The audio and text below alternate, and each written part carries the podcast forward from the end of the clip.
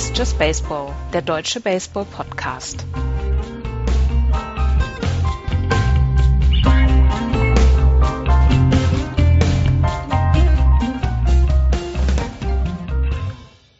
Just Baseball Ausgabe 211. Hallo liebe Leute, diesmal geht es in der American League Central um die Vorschau der MLB-Saison 2018. Und wir sind wieder vollständig. Hallo Florian. Moin. Hi Andreas. Hallo. Die American League Central, wir haben es im Vorgespräch ein wenig äh, schon besprochen, könnte eine ziemlich zähe Angelegenheit werden dieses Jahr. Aber dennoch gucken wir drauf und schauen, was sich ergibt in äh, der nächsten MLB-Saison, die in 31 Tagen starten wird. Und wie immer in unseren Vorschau-Sendungen fangen wir mit dem Vorjahres-Divisionssieger an. Das sind die Cleveland Indians. Und nachdem ich äh, in der letzten Sendung schon den Divisionssieger hatte mit den Boston Red Sox, darf ich mich äh, wieder um den Divisionssieger kümmern. Das ist so ein bisschen Rosinenpicking, aber es war gar nicht beabsichtigt. Ähm, die Cleveland Indians werden auch dieses Jahr äh, die Division gewinnen. Äh, 105 Siege und damit können wir eigentlich schon direkt weitergehen. es ist ähm, ja, also es, es, es wird wahrscheinlich noch nicht mal knapp werden. Äh, die Indians haben im letzten Jahr äh, alles in Grund und Boden gespielt. Unter anderem gab es ja diese 22 Siege am Stück, der längste Winning Streak in der Geschichte der American League. Äh, wir werden uns oder wir erinnern uns alle dran. Äh, 22 Siege, das war äh, eine, eine Geschichte für die Ewigkeit.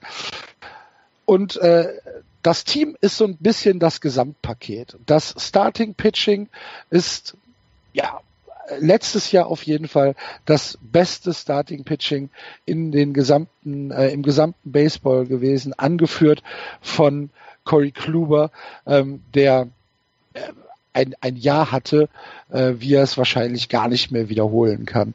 Ähm, Corey Kluber hat im, äh, im, äh, im letzten Jahr ein Gesamt-IAA von 2,25 gehabt bei 203 Innings, die er gepitcht hat. Er hat 29 Spiele gewonnen. Ähm, er hatte im, im, in der zweiten Jahreshälfte äh, hatte er ein IAA von 1,79 äh, und ja, das halt, wie gesagt, in Verbindung mit der Inningfresserei von ihm noch dabei. Äh, ein absolutes Wahnsinnsjahr. Ähm, dazu Carlos Carrasco mit einem 265er IAA. Ähm, die beiden zusammen haben äh, ja haben haben dieses äh, Pitching absolut dominiert. Äh, Trevor Bauer fällt dann schon ein bisschen ab. Trevor Bauer 4,15. Äh, also wenn ihr die letzte Sendung gehört habt und äh, das Starting Pitching der Baltimore Orioles noch ein bisschen vor Augen habt, die drei Jungs zusammen haben äh, also einen, einen, einen addierten IAA, der in etwa dem von äh, Kevin Guzman entspricht. Das ist äh, ist absolut fantastisch. Und äh, der Rest der Rotation ist da gar nicht viel schlechter. Mit ähm, äh, Tomlin, Salazar, Clevenger und Anderson haben sie also ein Starting Pitching, was in der American League Central auf jeden Fall ihresgleichen sucht und wahrscheinlich sogar in der gesamten American League. Ähm, es, wie gesagt, ich, ich habe es in der ersten Sendung gesagt, ich halte das Boston äh, Starting Pitching für nicht so schlecht. Du hast bei Boston aber immer die, den Verdacht, dass äh, da auch mal schlechte Tage dabei sein können. Diesen Verdacht hat man aktuell bei den Cleveland Indians nicht. Wir, können, wir haben natürlich noch nichts gesehen in 2018, sondern wir müssen uns nur darauf verlassen, was in 2017 sah und 2017 war es halt unglaublich. Genauso unglaublich ist das Bullpen, äh, angeführt von ähm, vom äh, Closer Cody Allen, der äh, letztes Jahr auch ein, ein, äh, ein geschichtsträchtiges Jahr hatte, 294er IAA. Er hat äh, eigentlich alles weggemacht. Er hat sogar 67 ähm, Innings komplett gepitcht, ähm, 30 Saves dazu noch ähm, ein, ein, ein Whip von 1,16. Also ähm, da äh, müssen wir überhaupt nicht drüber sprechen, dass das einer der Top-Closer in der MLB ist. Ähm, das gesamte Bullpen hat einen kombinierten ERA von unter drei. 2,94 in äh, 2017 aufgelegt und ist im äh, im Großen und Ganzen auch zusammengeblieben. Drew Miller, äh, Otero, Zach McAllister, Goody und äh, Trevor Olsen haben hier eine, ähm, ein, ein, eine Bullpen-Möglichkeit, wo du als Trainer, als Terry Francona einfach nur von träumen kannst. Terry Francona ist doch noch bei den Indians, oder? Ja, sein ja, Vater ist gut. gestorben vor ein paar Tagen. Oh. Dann ähm, Beileid. Aber er wird trotzdem auf der ja, Bank ja. sein ja, dieses Jahr. Ja, ähm, das ist aber nur die eine Seite der Medaille. Die andere Seite ist, dass das Betting ähm, gar nicht so viel schlechter ist als das, als das Pitching. Ähm, die, die Offensive hat äh, in Betting Average, in OBP, im Slugging, im OPS und in Walks jeweils den zweiten Platz belegt. Sie waren im Pitching die Nummer eins, im Betting die Nummer zwei und in Kombination äh, tut sich das äh, oder gibt es dann 102 Siege und ein Divisionssieg, auch wenn natürlich ähm, das Playoff aus nach 2-0 Führung gegen die Yankees äh, nicht das war, was die Indians äh, sich vom, von der Saison erhofft haben. Dennoch, diese äh, reguläre Saison war halt einfach fantastisch. Ähm, angeführt war das äh, oder ist das äh, äh, Line-up von José Mar äh, Ramirez. Äh, Ramirez äh, hat äh, letztes Jahr ein äh, 3,29 gegen Lefties und ein 3,12er gegen Righties ge äh, geschlagen. Das heißt, ähm, egal wen du dagegen ihn stellst, er ist beide, er ist beide Male über 300 und äh, eine absolute äh, Wahnsinnsstatistik. Auf einem 0-1-Count hat er immer noch ein 3-0-1 geschlagen. Das heißt, er ist schon ein Strike hinten und schlägt trotzdem noch ein 3-0-1. Das ist ähm, etwas, was sehr, sehr, sehr, sehr selten im Baseball gibt. Und ähm, ja, wie gesagt, äh, da ist, äh, gibt es auch überhaupt nichts, wo man äh, wo man Angst vor haben müsste als Cleveland Indians Fan. Ramirez wird auf der 3B spielen dieses Jahr. Weggegangen ist Carlos Santana. Carlos Santana hat als Free Agent bei den Philadelphia Phillies unterschrieben. Aber ähm, Cleveland hat für Ersatz gesorgt, nämlich äh, Yonda Alonso wurde verpflichtet. Yonda äh, Alonso letztes Jahr 28 Home Runs. Wenn er das wiederholen kann äh, in diesem Jahr, dann sind die Cleveland, äh Quatsch, doch die Cleveland Indians einigermaßen glücklich. Gehen wir doch einmal ähm, die Betting-Position durch, beziehungsweise die, äh, die Bases durch. Auf der First Base haben wir eben jenen angesprochenen Yondo, Al Yondo Alonso, auf der Second Base Jason Kipnis, Shortstop Francisco Lindor und auf Third äh, Ramirez, wie eben besprochen. Im Outfield hat man äh, Michael Brantley. Ähm, wenn er sich äh, von seiner Knöchelverletzung erholt. Er ist jetzt aktuell so ein bisschen fraglich. Äh, er hat auch noch nicht im Springtraining gespielt, aber die Indians gehen davon aus, dass er zum Opening Day wieder fit sein wird. Äh, Im Centerfield ähm, wie heißt der Zim mit Vornamen, weiß ich gar nicht. Äh, Brent, Brett, Bradley, Bradley Zimmer und ähm, im Right Field Chisnall. Diese Mannschaft wird die American League Central in Grund und, und Boden spielen. Äh, letztes Jahr hatten sie 17 Spiele Vorsprung vor den Minnesota Twins. Ich glaube, dass es dieses Jahr mehr sein werden äh, wird an, an, an Vorsprung. Ähm, ich traue ihnen zu, wieder über 100 Siege zu kommen. Ähm, wir werden ja gleich noch die äh, direkten Konkurrenten in der Central hören. Ähm, da glaube ich halt einfach nicht, dass da irgendetwas an Wettbewerb entsteht. Ich sage jetzt mal, letztes Jahr waren es 102, ich sage jetzt mal 105 Siege und 25 Spiele Vorsprung. ich glaube nicht, dass sie 100 Siege schaffen wollen, weil sie es nicht müssen. Ähm, sie werden Ander ist hier 94,5 locker drüber. Also Wie man, äh, wie man im Vorbeigehen einfach mal die komplette AL Central niedermacht, ne? Ja. Am Beispiel ja, von Axel ja. Siehst du es anders? Nein, auf keinen Fall. Ja.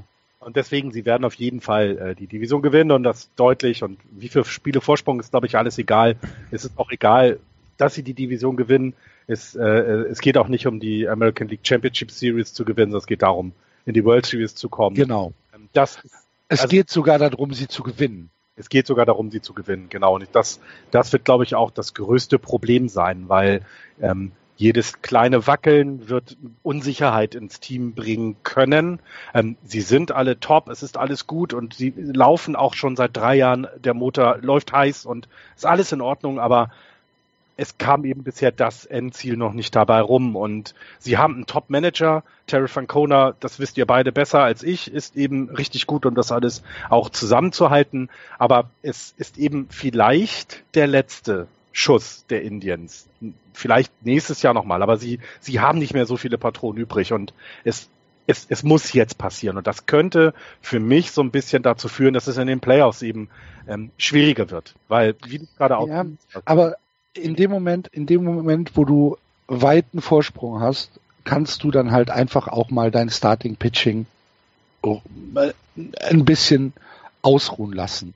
Und das ist ja genau das, was die, was die Indians äh, machen wollen mit ihrem, mit ihrer im Prinzip sieben Mann Rotation, die sie haben. Ähm, wovon sechs Leute letztes Jahr dreistellige äh, Inning äh, Counts hatten. Ne? Äh, das ist, findet man ja auch eigentlich so in keinem anderen Team, dass man, wir haben hier zwei Leute, die über 200 Innings gepitcht haben und vier Leute, die zwischen 103 und äh, 176 Innings gepitcht haben. Und ähm, das ist halt genau das.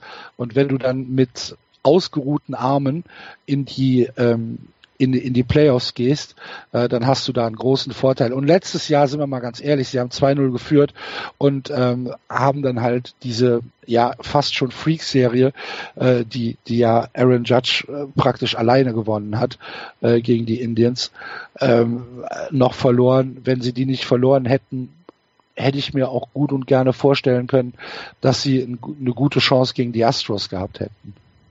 Ja, und ist, also wie gesagt, ich glaube, wir brauchen da nicht weiter diskutieren, dass sie die gewinnen werden. Und es geht eben, es geht um, um, um den Oktober. Um mehr geht es den Indians im Moment nicht. Und ähm, ja, das ist, sie sind das stärkste Team dort.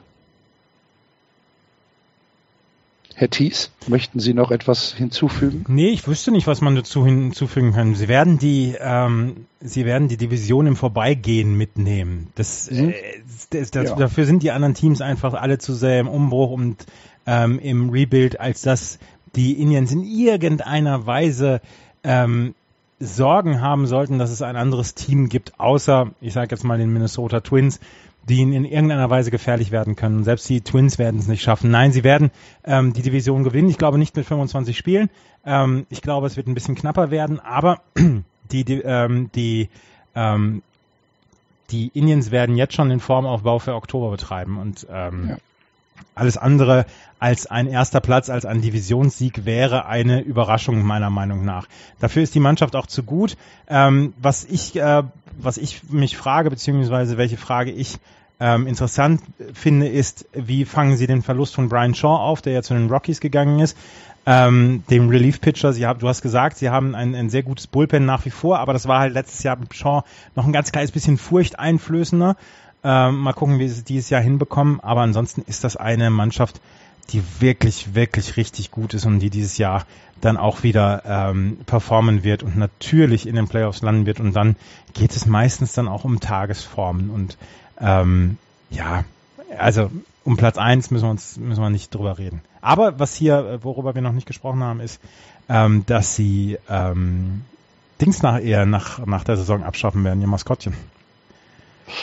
Äh, Chief Who. Ja, genau.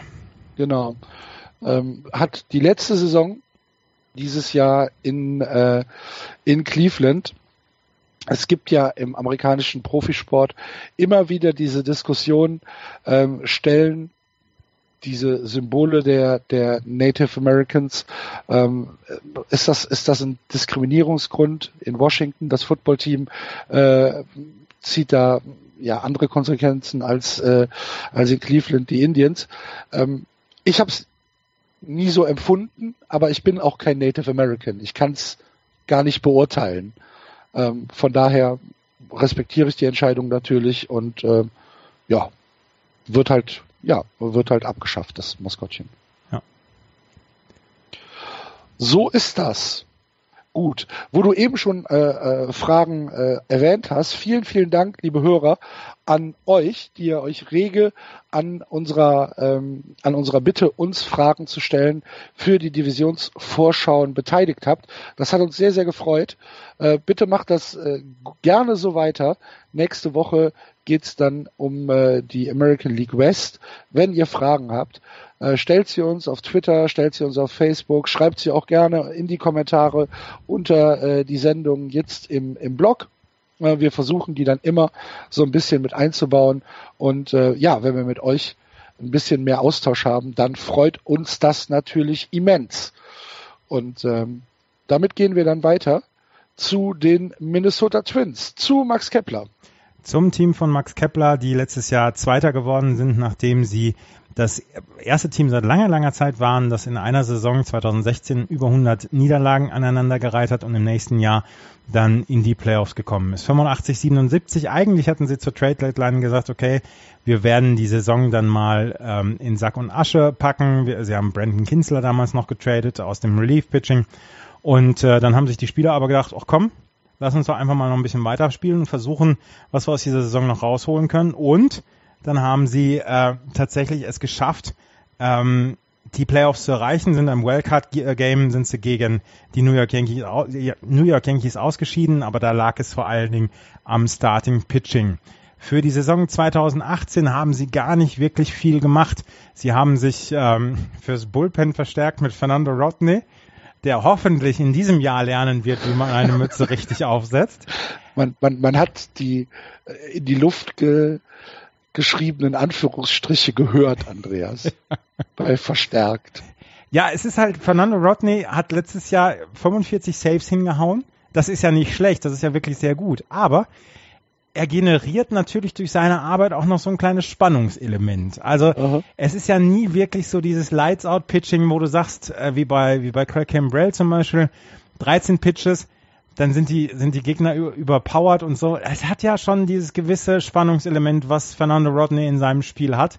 Und ähm, er wird den Pfeil und Bogen dann im nächsten Jahr bei den Minnesota Twins auspacken. Dazu hat man noch Addison Reed geholt, der letztes Jahr noch bei den Red Sox gepitcht hat, vorher bei den äh, New York Mets, der ein wirklich zuverlässiger Reliever ist und ähm, ich mir auch vorstellen könnte, sobald Fernando Rodney Probleme bekommt im Bullpen oder als Closer, dass dann Addison Reed dann ähm, übernehmen könnte. Ansonsten ist die Mannschaft eigentlich relativ gleich geblieben. Wir haben äh, Miguel Sano auf der Third Base, Jorge Polanco, Brian Dozier auf der Second Base, der letztes Jahr einfach ein fantastisches Jahr hatte. Joe Mauer, der letztes Jahr ein Bounceback-Jahr hatte, hat sein letztes Jahr jetzt dieses Jahr in seinem Riesenvertrag, den er vor, ich glaube, sieben Jahren unterschrieben hat, ähm, ist Joe Mauer jetzt in seinem letzten Vertragsjahr. Er hat nie die, die Erwartungen wirklich richtig erfüllen können in den letzten Jahren, aber das letzte Jahr 2017 war auf jeden Fall ein Bounceback hier. Wir haben Eddie Rosario im Left Field, wir haben die Defensivgröße, den Defensivgenius Byron Buxton im Centerfield, der letztes Jahr unglaublich viele Highlight-Videos ähm, für sich selber geschnitten hat. Und wir haben im Right Field Max Kepler, der nach wie vor erstmal gesetzt zu sein scheint im Right Field, aber der auch so ein bisschen den heißen Atem spürt von Robbie Grossman, der im Moment erstmal als DH eingesetzt wird, aber der das Right Field auch spielen kann. Und Max Kepler, das ist vielleicht der einzige Spieler, der im letzten Jahr so ein bisschen stagniert ist bei den, ähm, bei den Minnesota Twins. Wir haben mit Byron Buxton jemanden, der ein Durchbruchjahr hatte. Wir haben mit Miguel Sano jemanden, der seine Errors im Infield minimieren konnte. Wir hatten mit Brian Dozier jemanden, der ein fantastisches Jahr hingelegt hat. Wir hatten mit, Irvin Santana jemanden, der ein super Jahr hingelegt hat. Max Kepler ist so ein bisschen in seiner Entwicklung stehen geblieben, aber alles, was ich gelesen habe jetzt im Vorfeld auf diese, auf diese neue Saison, erwarten sehr viele im Umfeld der Minnesota Twins dieses Jahr das Durchbruchjahr von Max Kepler. Er muss an einigen Dingen arbeiten und an einigen Dingen sehr, sehr schwer arbeiten. Das ist vor allen Dingen das, ähm, das ähm, Schlagen gegen Linkshänder. was er letztes Jahr, er hatte unglaubliche Splits zwischen Linkshändern und Rechtshänder. Rechtshänder hat er gut getroffen, Linkshänder überhaupt nicht. Und was ihm überhaupt nicht gelingt, ist, bei, gegen Linkshänder den Ball in die Luft zu bekommen. Ähm, diese Flyball Rate ist bei, bei Linkshändern bei ihm deutlich geringer als die Groundball Rate. Und Groundball Rate ist halt relativ häufig das Aus an, an der First Base.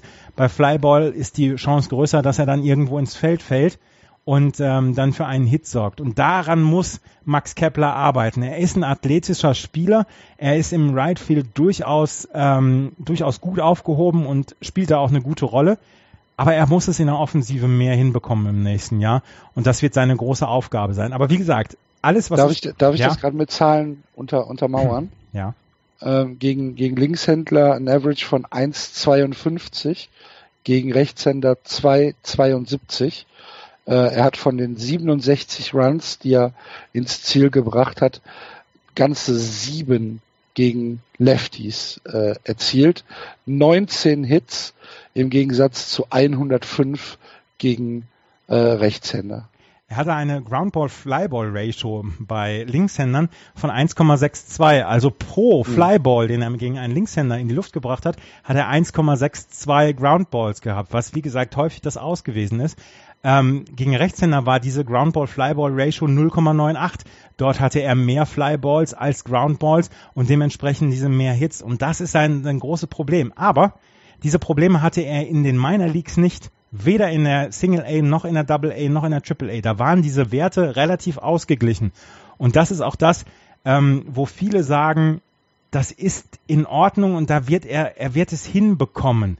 Er wird es dann ähm, er wird es dann hinbekommen. Vor allen Dingen hat er einen, einen sehr, sehr niedrigen Barbip, also diese, äh, die Betting Average mit Balls in Play. Also wenn der Ball ins Spiel gekommen sind, was die Strikeouts und die Home Runs rausnimmt, wo man auch sehen kann, wenn ein wirklich niedriger Wert dabei ist, ist es häufig dann auch wirkliches Pech. Und Max Kepler hatte einen niedrigen Barbip, also ist das eine Sache, ähm, wo er rein statistisch gesehen rauskommen müsste aus dieser Nummer. Und wie gesagt, gegen Linkshänder, er muss das Pitching oder er muss besser schlagen gegen Linkshänder. Ähm, ansonsten, er hat aber allerdings auch durchaus seine Fürsprecher. Also es ist nicht so, dass ähm, hier jeder sagt, Max Kepler ist im Moment die, ähm, die große Unbekannte und der wird als erster ersetzt. Paul Molitor hat ihm sehr früh das Vertrauen gegeben, der Manager der Minnesota Twins. Und ähm, er wird es auch weiterhin tun. Und ich glaube, Max Kepler ist, ähm, ist so drauf, dass er sehr an, daran arbeiten wird, an seinen Schwächen und ähm, wir werden wieder viel über ihn sprechen. Und ich könnte mir vorstellen, dass er dieses Jahr wirklich vor einem guten Jahr steht. Und das hoffe ich für ihn, da drücke ich ihm sehr die Daumen. Die Rotation der ähm, Minnesota Twins hat sich nicht geändert. Irvin Santana, der letztes Jahr so wunderbar gepitcht hat, ist wieder dabei. Barry Oz. Jake Odorizzi hat man von den Minnesota, äh, von den Tampa Bay Rays geholt. Dann Kyle Gibson und man hat noch gestern einen neuen Pitcher dazu geholt, Francisco Liriano, nein, der ist zu den Tigers gegangen, Entschuldigung, Liriano ist zu den Tigers gegangen. Ähm, auf jeden Fall, man hat noch im Moment ähm, tatsächlich überlegt, eventuell äh, sich um Jake Arrieta zu kümmern. Jake Arrieta ist noch unsigned, ist ein unsigned Free Agent. Und sollte Jake Arrieta zu den Minnesota Twins am Ende kommen, wäre das natürlich eine absolute Verstärkung. Ähm, Im Moment ist diese Rotation, glaube ich, mit das unsicherste, was die Minnesota Twins haben. Und das ist ähm, die große Unbekannte. Kann Irvin Santana nochmal so ein Jahr hinlegen wie letztes Jahr, dann ist alles gut, glaube ich. Ansonsten mit Jake Odorizzi haben sie sich in der Tiefe verstärkt. Trotzdem ist das noch eine, eine dieser Unbekannten, die wir haben bei den Minnesota Twins. Nichtsdestotrotz sind sie das zweitbeste Team meiner Meinung nach in der American League Central, werden auch auf Platz zwei kommen. Ob es am Ende für einen Playoff-Platz reichen wird, das ist die große Unbekannte, weil ich glaube, dass mit den Indians, mit den Red Sox, mit den Yankees und mit den Houston Astros vier der fünf Plätze nächstes Jahr belegt sind für die Playoffs. Dann äh, streiten sie sich mit einigen anderen Teams um den zweiten Playoff-Platz. Wann kommen Trevor May und Michael Pineda zurück? Trevor May kommt, ähm, ist auf die 60-Day DL gesetzt worden, jetzt am 20.02. nach der Tommy John Surgery letzten März. Ähm, der wird noch ein bisschen brauchen. Michael Pineda kommt erst 2019 zurück. Den hat man unter Vertrag genommen in der weisen Voraussicht beziehungsweise in, mit dem Wissen, dass er 2018 kein Faktor sein wird. Ist das so? Ja. Ich dachte, oh, okay. Der hatte doch Tommy, Tommy John im Juli, oder? Ja. ja. Der wird nicht, nee, der wird nicht Ende des Jahres wiederkommen. Okay. Davon ist nicht auszugehen. Nein, der ist, das ist eine, das ist wirklich ein, ein ähm, Signing gewesen für 2019. Okay. Was ja auch bei der, äh, was ja auch bei der Entwicklung, die diese Mannschaft noch vor sich hat. Also die sind ja auch noch nicht am Ende ihrer Entwicklung. Das ist ja das Gute. Dann wissen sie eben auch, ähm, 2019 kriegen wir jemanden in, in, dazu, der uns dann auch weiterhilft. Und ich glaube, das ist auch das. Es gab eine Frage von den Hörern, so was muss eigentlich passieren, damit die Twins schon dieses Jahr ähm, die, die Herrschaft der Indians irgendwie brechen können. Und das wäre Starting Pitching. Auf jeden Fall. Wenn jetzt Jake Arrieta kommt, dann wirft das nochmal alles um. Ich glaubte aber nicht dran, muss ich ehrlich gestehen. Ähm, und natürlich muss auch dann die Offensive noch etwas ja noch etwas konstanter und auch sich noch mal einen Schritt steigern. Ähm, ansonsten kriegst du es dieses Jahr auf die, definitiv nicht hin, die die Indians da äh, vom Thron zu stoßen. Aber ich glaube auch, dass die die Twins das dieses Jahr nicht als Ziel haben. Die werden als Ziel haben, die Leistung aus dem letzten Jahr zu wiederholen und vielleicht sogar zu verbessern. Also einfach vielleicht Lass sie noch mal drei Spiele mehr gewinnen. Dann sind sie bei 88 Siegen. Das ist top für das, was, was die vorhaben, weil es ist eben längerfristig alles angelegt und ähm, ich sehe sie auch ganz sicher auf dem Platz zwei und ich bin eher auf diese kleinen Fragen gespannt, das was du gerade alles angesprochen hast. Ähm, kann Max Kepler eben sein, sein Betting steigern? Ähm, was ist mit Santana? Ist er so gut, wie er es letztes Jahr versprochen hat?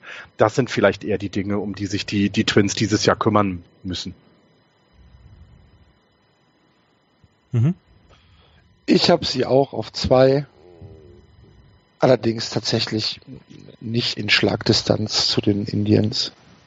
Ja, Playoff wird auch, also ich, ich glaube auch Playoff wird zu schwer dieses Jahr, ähm, denn wir kommen ja auch noch zur American League West mit mit den Angels, die sich auch gut verstärkt haben. Also das, ach, das da da ist, glaube ich, vielleicht noch der letzte Schritt noch nicht da. Das macht aber nichts, weil sie es ja auch längerfristig ausgelegt haben. Also ich ähm, 2019 reden wir über ganz andere Sachen und ähm, ähm, ja, es ist völlig in Ordnung und vielleicht überraschen sie uns und, und können ähm, nochmal eine Schippe drauflegen, sich steigern. Das wäre ja super für, für die gesamte Liga, also für diese Division vor allem. Ähm, da, dass du da, du hast ja jetzt eben immerhin zwei Teams, die ein bisschen Baseball zeigen werden dieses Jahr. Ich glaube, dass die äh, Minnesota Twins durchaus ein, ähm, ein Team sein werden, dem man wirklich gut zugucken kann.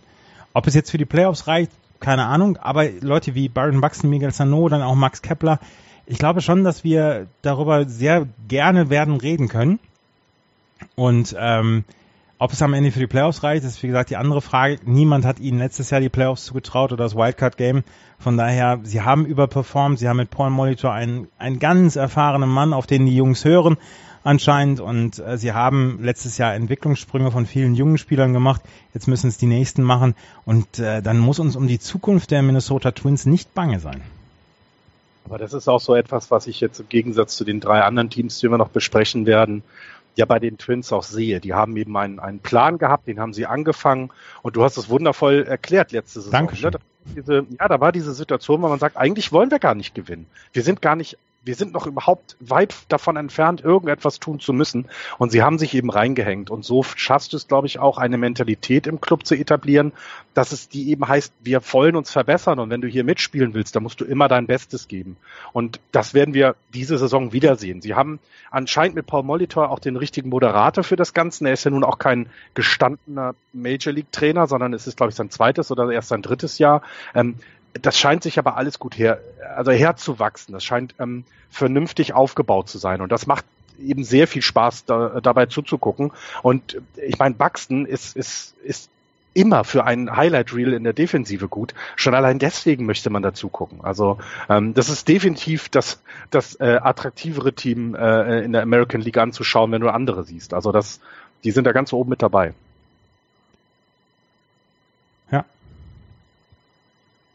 Es ist wirklich die erste, die erste Station für Paul Molitor als Manager 2015. Ja.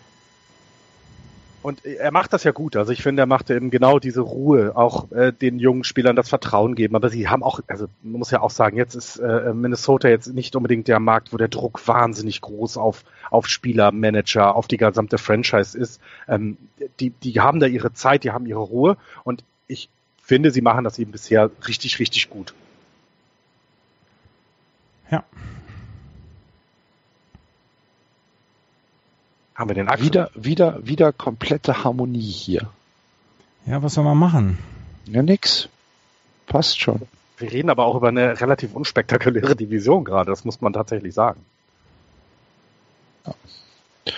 Dann gucken wir doch mal weiter, was äh, in Kansas City los ist. Ja, eine Ära. Kansas City, gar nicht, liegt gar nicht in Kansas. Das, Nein. Wus das wusste ich noch gar nicht. nicht Kansas. Äh, eine Ära geht zu Ende, kann man, glaube ich, äh, über diese über diese Saison der Royals äh, schon mal titulieren.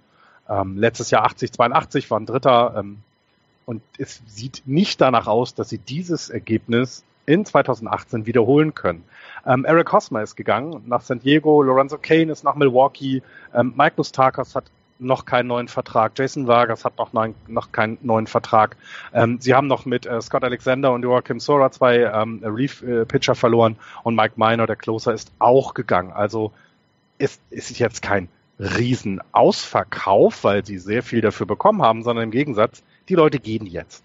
Sie haben ihre ja, Schuldigkeit getan, klingt so negativ. Ähm, sie haben den Royals eine World Series gebracht und jetzt ja, geht man seiner Wege und äh, äh, ja, spielt noch woanders mal Baseball. Und ähm, so, was ich so gelesen habe, es ist eben, es ist nichts dazugekommen. Also es ist tatsächlich jetzt auch nicht irgendwie die Aussicht auf, ja, dafür haben wir aber den und den geholt. Ähm, sie haben einen, einen, äh, einen Rechtshänder geholt mit, mit Willie Peralta, ähm, was für das Outfield ein bisschen getan. Das sind aber ganz kleine Deals gewesen, die jetzt nicht spektakulär sind. Ähm, ähm, dazu kommt, und das ist das, was es so ein bisschen schwierig macht für die Royals die nächsten Jahre deren Farm ist halt auch super schlecht, weil sie eben die letzten Jahre viel für diesen einen Sieg in der World Series äh, 2015 getan haben. Und das, ja, das, das rächt sich dann eben irgendwann in diesem System, in dem der, der die MLB arbeitet, dass du, dass du, wenn du erstmal oben bist, eben nicht äh, ja eine tolle Farm haben kannst, weil du dafür viel aufgeben musstest. Ähm, sie werden dieses Jahr offensiv noch schlechter werden als letztes Jahr. Ähm, es ist ja, also ist tatsächlich nicht mehr viel da von dem, was die Royals mal dargestellt haben, offensiv.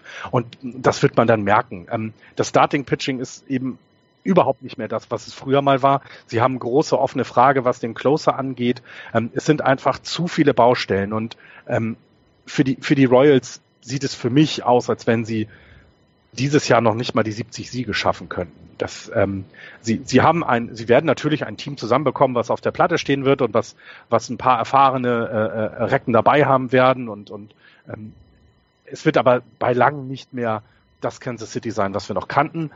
Das ist aber auch in Ordnung. Also wir haben hier eine, eine Franchise, die eben den nächsten Schritt jetzt gehen muss und das müssen, sind sie sich bewusst und es geht halt, ja, es geht jetzt irgendwann mal los. Ähm, die, die, die, das, das Line-Up, wenn ich da Namen nenne wie äh, Whit Merrifield, habt ihr bestimmt schon gehört. Ja. Das ist zwar jemand, der, der Potenzial hat, aber es ist ja auch nicht jemand, der ja jetzt schon der Leistungsträger sein wird. Also und ähm, Alex Gordon wird hier noch aufgeführt, eben im Outfield, der ja bekannt sein sollte, aber sonst ist es ähm, ja schon schon gar nicht mehr die Mannschaft, die mal die World Series gewonnen hat. Ähm, ich das ganz ehrlich, ich finde keine Geschichten, die ich jetzt über Kansas City erzählen kann. Ich finde nichts, wo man äh, irgendwie sagt, ja, da haben sie aber. Ähm, es ist, ja, es wird eine Mannschaft sein, die es schwer haben wird, 70, 75 Siege zu gewinnen dieses Jahr ähm, und sind halt auch komplett im Umbruch. Der Over-Under wird bei 71. Ich sag Under. Dafür holen sich die Twins ein paar mehr Siege. Also ich sehe für die, für die, für die Royals dieses Jahr nichts und es wird auch schwer und dunkel die nächsten Jahre. Hätte, wäre ich Kansas City Royals Fan und man hätte mir gesagt, du wirst 2015 die Meisterschaft bekommen mit deinem Team danach, aber dann ein paar Jahre bluten und es wird den Bach untergehen, dafür hätte ich meine Mutter verkauft. Sie haben ja auch alles richtig gemacht. Das war jetzt auch kein Vorwurf meinerseits.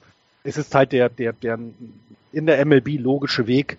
Ähm, die Leute sind zu gut, dass du sie, also sind zu alt, dass du sie nochmal verlängern möchtest und mit denen was aufbauen willst und du kriegst nicht mehr genug für sie und das ist normal, das ist auch okay und sie werden ja auch wieder die Zeit bekommen, sich zu rebuilden, sie werden die Zeit bekommen, was aufzubauen und in sieben Jahren reden wir über den World Series Gewinner der Kansas City Royals. Das kann alles sein. Nur dieses Jahr ist tatsächlich, äh, wird es kein gutes Jahr. Meiner Meinung nach werden sie sogar letzter. Oder vorletzter, je nachdem, was sie über Detroit sind. Ähm, ich habe sie auch als letzten. Ich habe sie auf vier. Endlich mal. ähm, nein, ich, es ist halt nicht viel zurückgeblieben, äh, beziehungsweise ist halt nicht viel übrig geblieben. Was du eben gesagt hast, dass die Ära, die letztes Jahr beendet worden ist, wo wir am letzten Spieltag noch drüber gesprochen haben, dass Lorenzo Kane, dass Eric Hosmer, dass Mike Mustakas alle drei zusammen vom Feld gegangen sind und alle äh, gesagt haben, ja, wir werden sie nicht ähm, zusammen nochmal auf dem Feld sehen was Mike Mustakas macht, wissen wir bis zu diesem Zeitpunkt noch nicht. Er hat noch nicht unterschrieben. Könnte mir vorstellen, dass er dann wieder zurückkommt zu den Royals, um einen Einjahresvertrag zu unterschreiben vielleicht, um dann nochmal ähm, zu sehen, ob er, ob er es wirklich drauf hat. Und dann könnte es durchaus noch ein bisschen anders aussehen. Zwischen hier und dem ersten Spieltag, glaube ich, ist bei den Royals noch einiges drin. Aber so mit dem, mit dem Roster, was sie im Moment haben, glaube ich auch nicht, dass wirklich viel los ist. Deswegen habe ich sie im Moment auf Platz 5. Aber wie gesagt, sie haben 2014 die World Series erreicht, ein Jahr später haben sie es, haben sie sie gewonnen. Das ist schon, das ist schon eine ziemlich gute Geschichte damals gewesen von den Royals. Und ähm, Baseball ist schnelllebig. Sie werden jetzt ein paar Jahre, glaube ich, dann auch eher im Tabellenkeller äh, rumkriechen. Aber da werden sie auch wieder zurückkommen. Da bin ich überzeugt von. Ich gehe mit allem komplett mit. Wie gesagt, ich habe sie auf vier, was aber nur an einem noch etwas in meinen Augen schwächeren Team liegt. Ähm, ja, es, äh,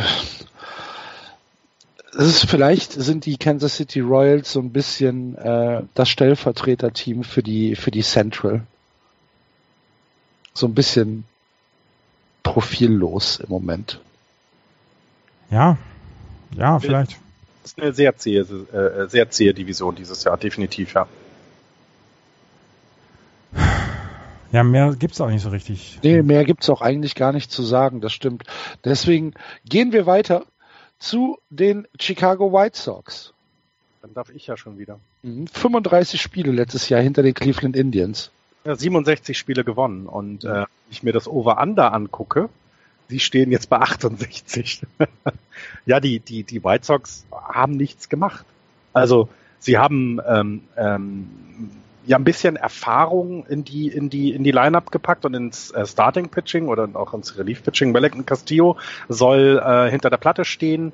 Ähm, ja, mit Zach Collins sich das äh, äh Quatsch, äh, um zum Beispiel jemand Zach Collins, der der Prospect ist, da so aufzubauen. Also bisschen Erfahrung haben sie sich geholt, auch mit Miguel Gonzalez als äh, ein, ein Starting-Pitcher, der ja dieses blutjunge und, und, und, und, und absolut im Umbruch befindliche Team unterstützen soll. Und es, es hat sich tatsächlich nicht viel verändert zu dem, was wir letztes Jahr gesagt haben.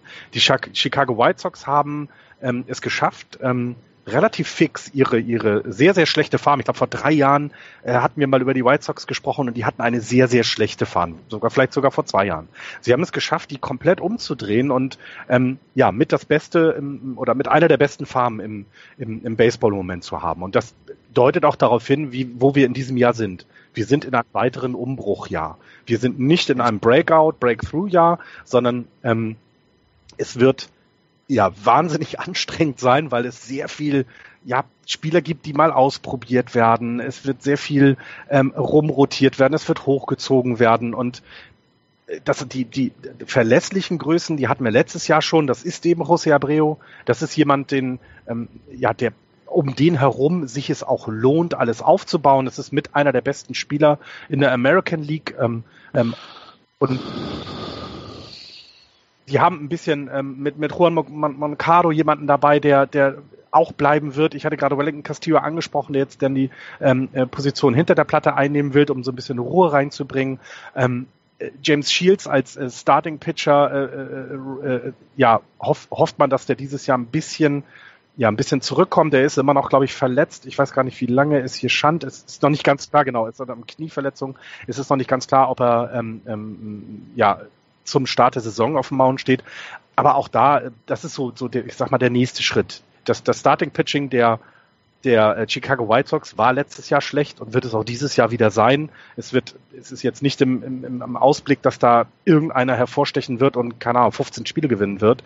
Das macht auch nichts, denn der nächste Schritt ist jetzt dran. Also da sind sie auch in den, in den Prospects dabei. Sie haben genug ähm, Prospects, die in der Lage sind, dann irgendwann mal sowas zu übernehmen.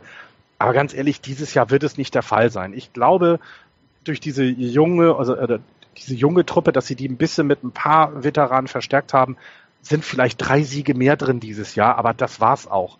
Es gab die Frage, äh, ob ob die White Sox vielleicht überraschen können. Und so was ich bisher gelesen habe und auch was die, was der Anspruch der White Sox ist. Nein, ich glaube nicht, dass sie überraschen können. Ich glaube auch nicht, dass sie, dass sie so ein, so ein, so ein Jahr haben werden, vielleicht die, wie die Twins es letztes Jahr hatten, ne, also ein Jahr zu früh zu sein mit der Entwicklung. Nee, nee, das äh, auf gar keinen Fall. Äh, Over-Under hatte ich gerade gesagt. Ich würde sie tatsächlich im Moment, nur weil ich ein bisschen mehr darüber gelesen habe, ähm, bei so 61, 71 Siegen sehen, oben und bei. Das wäre dann ein Over, weil sie bei 68 gelistet werden. Ähm, würde ich sie nur deswegen auf Platz 3 tippen. Ja, also ich habe sie auch auf 3. Ähm, es ist super schwierig für mich, da jetzt noch was zu, zu addieren zu dem, was du gerade gesagt hast, weil eigentlich damit auch schon alles besprochen worden ist.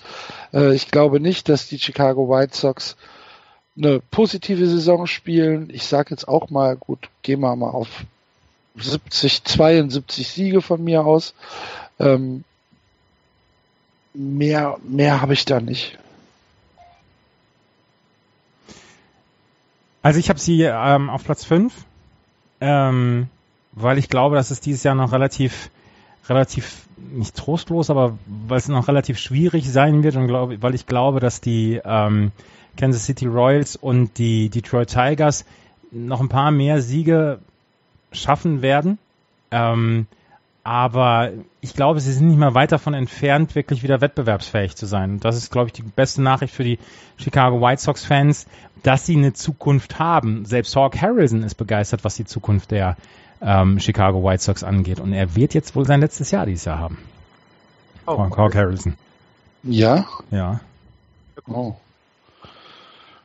Nee, ich glaube, also ich glaube, dass an, an Zähigkeit und auch an Performance niemand an die Tigers rankommt dieses Jahr. Ähm, das ist so ein, so ein relativ totes Rennen in der Division zwischen den Royals, den White Sox und den Tigers, aber ich habe die äh, Tigers dann doch noch schlechter als die White Sox. Und ja, wie gesagt, wenn dann am Ende die Royals 68 Siege haben, die White Sox äh, 70 Siege und die Tigers äh, 64 Siege, dann kann es auch komplett umgekehrt sein. Aber ja, ich habe ich hab die White Sox jetzt auf drei getippt. Ja. ja, also ich glaube, es liegt auch bei mir genau daran, dass ich ja eben Detroit schlechter sehe und vor allem auch Kansas City, ähm, weil da auch jetzt nicht unbedingt sehr viel Druck hintersteckt in Kansas City, Spiele gew zu gewinnen, weil das bringt alles nichts. Und ähm, die White Sox sind auf einem guten Weg und das finde ich, also ich glaube, 2019, 2020 reden wir ganz anders über die und das wird dann noch spannend sein und es ist ja auch gut, das zu wissen, dass es in diese Richtung gehen kann. Äh, nur dieses Jahr nicht, nein. Ja. Also ich habe sie auf fünf. Okay. Dann haben wir wenigstens mal ein bisschen Abwechslung in unseren, äh, in unseren Tipps. Und die Division beenden wir mit den Detroit Tigers. Die Detroit Tigers, die letztes Jahr den schlechtesten Rekord im Baseball hatten mit 67 Siegen, ne 64 Siegen, 64. 64 Siege und 98 Niederlagen, ähm, haben zum dritten Mal in Folge es verpasst, die Playoffs zu erreichen. Ihr, ähm, ihr Besitzer Mike Illich ist gestorben. Ähm, er hat es weiter, oder beziehungsweise die, die Nachfolge ist geregelt, aber er ist nicht mehr da. Und die ähm, Detroit Tigers haben jetzt zum ersten Mal seit 2006 eine Saison vor sich, wo sie von vornherein wissen, das wird nichts dieses Jahr. Ähm, es sind ein paar Leute letztes Jahr gegangen. Sie haben äh, im Laufe der Saison letztes Jahr JD Martinez zu den Diamondbacks getradet, Justin Wilson, Alex Avila zur Trade Deadline. Justin Verlander ist im August gegangen, auch Justin Upton ist im August gegangen. Es ist diese kleine hässliche Side Note, dass ähm, Justin Verlander es nie mit den Detroit Tigers geschafft hat, Champion zu werden und dann wird er für zwei, drei Monate ähm, nach, ähm, nach Houston verschifft und dort holt er sich dann gleich die, ähm, die, die, den Meister oder den Ring zu bekommen. Ähm, sie haben es gibt nach wie vor Gerüchte, dass eventuell noch diese Saison was passiert, beziehungsweise vor dem Ende des Springtrainings, dass zum Beispiel Michael Fulmer geht, dass vielleicht José Iglesias geht, ähm, dass Nick Castellanos geht. Sollten sie nicht gehen, haben die Detroit Tigers eine Mischung aus Erfahrung mit Victor Martinez, der als DH wieder fungieren wird, oder Miguel Cabrera, der die First Base ähm, besetzen wird und jungen Leuten, die größere Rollen auf sich nehmen müssen, wie die angesprochenen Nick Castellanos oder José Iglesias. Dazu haben sie jemanden wie Jaime Candelario auf der Third Base, der als junges Nachwuchstalent gilt. Aber insgesamt macht das Line-up der Detroit Tigers einfach den Eindruck eines es muss überholt werden, Lineups. Es muss so langsam in diese Richtung gehen vom Rebuild. Aber Victor Martinez ist in seinem letzten Vertragsjahr, den werden wir nach dieser Saison wahrscheinlich nicht mehr dabei haben. Auch Miguel Cabrera wird nicht ewig mehr bei den Detroit Tigers sein. Von daher kann dieser, ähm, kann dieser, äh, kann dieses Redo, also dieser, dieser Neuaufbau kann beginnen. Und dieses Jahr, wie gesagt, zum ersten Mal seit 2006, dass man ähm, einen neuen, äh, beziehungsweise eine Saison angeht, wo man sich nichts erwartet. Man hat einen neuen Manager und da bin ich wirklich, wirklich sehr glücklich darüber, dass Ron Gardenhire wieder zurück ist, der früher bei den Minnesota Twins äh, war und für den ich immer so ein bisschen geschwärmt habe. Er ist der Opa, den ich nie hatte. Er ist auch ja. erst Ende 50, Anfang 60, also ich tue ihm dann auch noch Unrecht, aber er macht den Eindruck eines sehr gemütlichen älteren Herrn, mit dem man gerne über Baseball spricht und er soll dieses junge Team, was nicht wirklich viel Aussicht auf Siege hat, ähm, soll er dann führen. Ähm, wie gesagt, James McCann hinter der Platte, Nick Castellanos sollen größere Rollen bekommen und ähm, was sich auch Ron Gardner erhofft, ist, dass Victor Martinez und Miguel Cabrera sich um die jungen Leute kümmern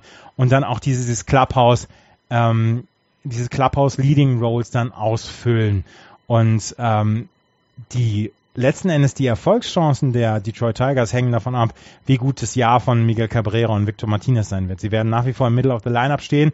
Ob sie nochmal diese Saison hinbekommen können wie vor ein paar Jahren, das steht in den Sternen. Beide haben mit Verletzungen zu kämpfen gehabt und beide ähm, werden im nächsten Jahr dann auch nicht jünger. Von daher ähm, ist es dann eher ähm, ein Fragezeichen, was hinter diesen beiden Namen steckt. Ansonsten haben sie auf der Second Base Dixie Machado, José Iglesias auf der Shortstop-Position, Jaime Candelario auf der Third Base, im Left Field Mikey Matuk, im Center Field Leonis Martin und im Right Field Nick Castellanos, James McCann hinter der Platte. Das, die Rotation ist ganz in Ordnung mit Michael Fulmer als Starting, als, als Ace, dahinter Jordan Zimmerman, Mike Fires hat man geholt mit Boyd, Norris, Carpenter und dem gestern verpflichteten Francisco Liriano, bei dem man noch nicht so weiß, ob er Starting Pitching oder äh, Relief Pitching machen soll, hat man eigentlich ein paar wirklich erfahrene Leute dabei und so richtig viel Trouble sollte es mit der Rotation nicht geben. Also das, also diese Baltimore Orioles Geschichte dass, dass da Leute mit einem 7er ERA rumlaufen. Ich kann es mir nicht vorstellen, dass es die bei den Detroit Tigers geben wird.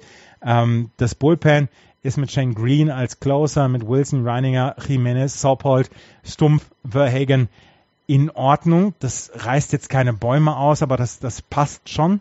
Von daher gehe ich im Moment davon aus, dass sie den dritten Platz dieses Jahr hinlegen werden. Sie haben letztes Jahr äh, mit Brad Osmus eine Saison gehabt, wo sie am Ende der Saison, wo sich keiner mehr richtig leiden konnte, wo sehr viel Ärger dann auch im Clubhouse war. Das versucht man jetzt mit Ron Gardenhire dann wirklich wieder ähm, auf die auf ordentliche Füße zu stellen. Und dann sollte eigentlich einer eher unspektakulären Saison, ich sage jetzt mal mit 75 Siegen, nicht viel im Wege stehen, meiner Meinung nach. Deswegen habe ich sie auf Platz 3. Habe ich sie 10 Siege weniger. Ja, also das Over-Under ist bei 68,5 und ich sehe sie drunter. Was aber auch okay ist. Also du hast es ja gerade gut erklärt. Übrigens, warum du den, äh, den Opa, wie du es so nanntest, Opa Ron, so gut findest, der ist in Deutschland geboren, in Butzbach. Nein, das ist nicht, das, das mache ich nicht, weil er in Deutschland geboren ist. Ich weiß, dass er mit ähm, Max Kepler, als er noch bei den Minnesota Twins war, dass er häufiger noch auf Deutsch gesprochen hat. Aber Ron Gardenhire macht einfach den einen so netten, sympathischen Eindruck. Mit dem würde ich mich gerne beim Barbecue hinsetzen und über Baseball sprechen. Und der hat bestimmt auch viel zu erzählen, ja, sehe ich aus. Das glaube ich nämlich auch.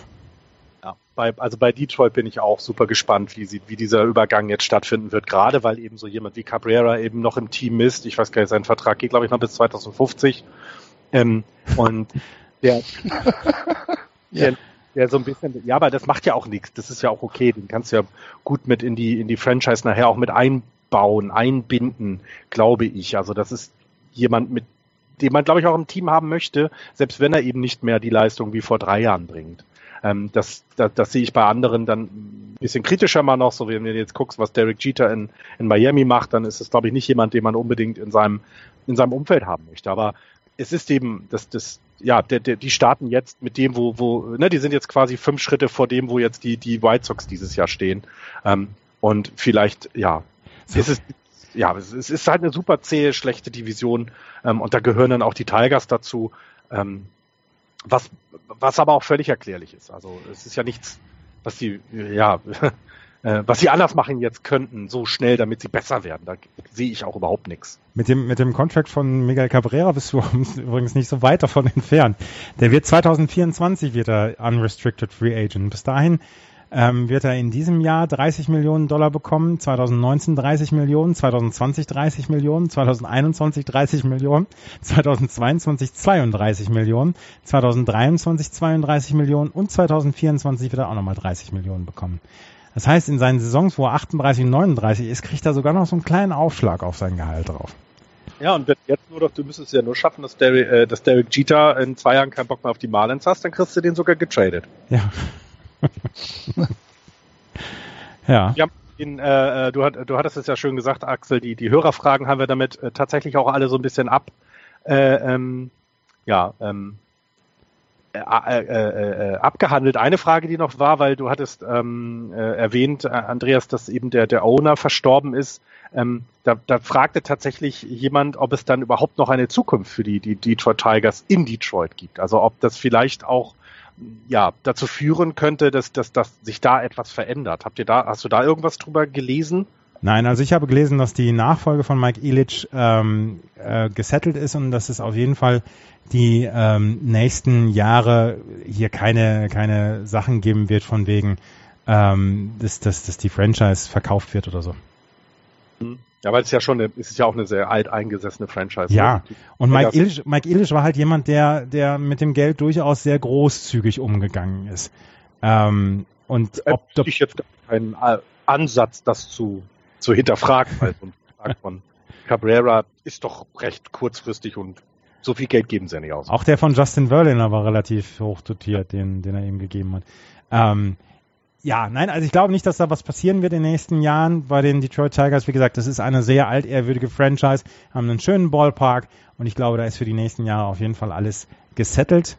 Ich, also wenn ihr was anderes gehört habt, bitte sagt es uns dann nochmal. Wir können nicht alles abdecken, aber ähm, ich kann es mir im Moment nicht vorstellen. Und von daher, ähm, nee, das, das werden schon die Detroit Tigers weiterhin bleiben. Und einen alten Baum wie Miguel Cabrera, Miguel Cabrera verpflanzt man nicht. Verpflanzt nicht mehr, ne? Nee, nee, nee. Genau. Gut, dann sind wir mit der Vorschau auf die American League Central hiermit auch durch.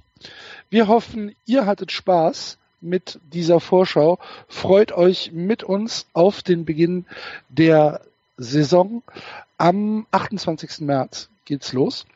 Bis dahin sind aber noch vier weitere Divisionen zu besprechen. Nächste Woche geht's weiter mit der American League West, bevor wir dann in zwei Wochen anfangen, uns um die National League zu kümmern. Wir freuen uns über eure Kommentare auf Facebook, auf Twitter, gerne auch im Blog und ganz besonders freuen wir uns natürlich über ein paar Rezensionen auf iTunes. Und wenn ihr einen Euro übrig habt, dann äh, freuen wir uns natürlich auch über eure Spenden, um uns hier ein wenig zu unterstützen bei dem kleinen Just Baseball Projekt. Das war Folge 211 von Just Baseball. Wir sind mittendrin in unserer sechsten Season. Vielen Dank euch, liebe Hörer, fürs Zuhören. Danke Andreas, danke Florian. Wir verabschieden uns für diese Woche. Macht's gut. Playball. Tschüss. Tschüss.